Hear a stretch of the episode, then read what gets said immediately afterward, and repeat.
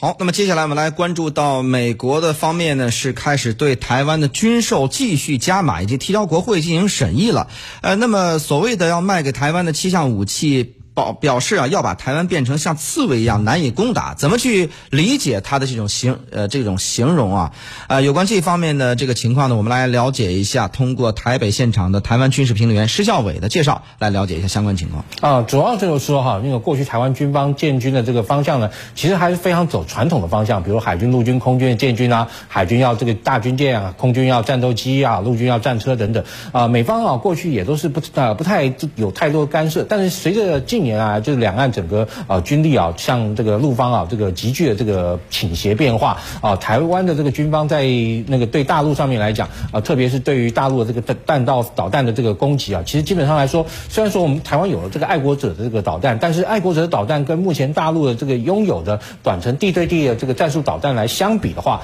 它根本拦截力是不够的啊。以大陆这个导弹，它可能可以射个七波，但是台湾的这个爱国者大概了不起拦下其中两波左右，那你剩下怎么办？你不可能从台湾的角度来讲，你不可能就呃任任由对方来炸吧。所以呢，这个时候美方就提出了这样一个不对称的作战的概念，比如说他认为我们应该要有这个类似像这个呃 MQ 九这样长航时的这样一个呃无人机。那这个无人机可以去找到呃大陆这个导弹的这个发射车，而且甚至于也有可能哈找到这个大陆的这个呃未发射这个导弹，然后或者在大陆的这个导弹发射车在跟呃基地啊在做这个通联的时候呢，呃借由这个电波来抓住哈啊这个跟分。析啊，大陆的这个导弹车的这个位置，然后呢，再借由他们这次准备出售的啊，像这个鱼叉公路、那捕鲸叉啊公路的这个巡航导弹啊，以及这个长射程的这个海马斯火箭弹呢，然后对哈这个呃有这些这个未发射这些导弹以及导弹发射车进行一个源头打击，因为你要必须要把这个源头打击掉，那你对啊地对地的弹道导弹的后续的这个威胁才有可能这个解除嘛。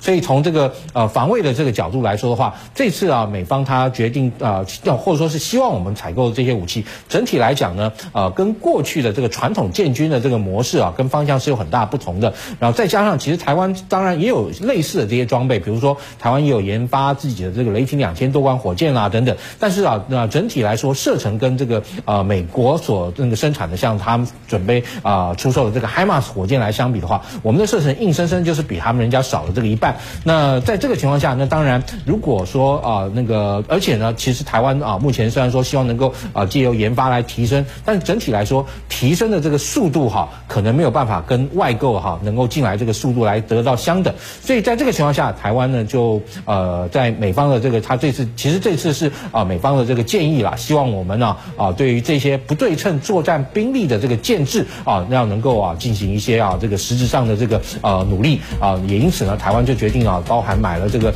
呃具有这个呃侦侦那个监测能力的这个无人机，还有。呢能够哈把这个呃对未发射的这个导弹以及导弹发射车啊进行攻击源头打击能力这个捕鲸叉的这个公路巡航导弹，还有海马斯火箭，以及呢呃让我们的这个 F 十六战机有更好的及时的啊英文叫 real time 就是真实的哈这个呃战场的这个侦查的这个系统呢啊能够哈把它列为列在这个采购清单里面。整体来说还是要提升台湾的这个防卫能力啊是。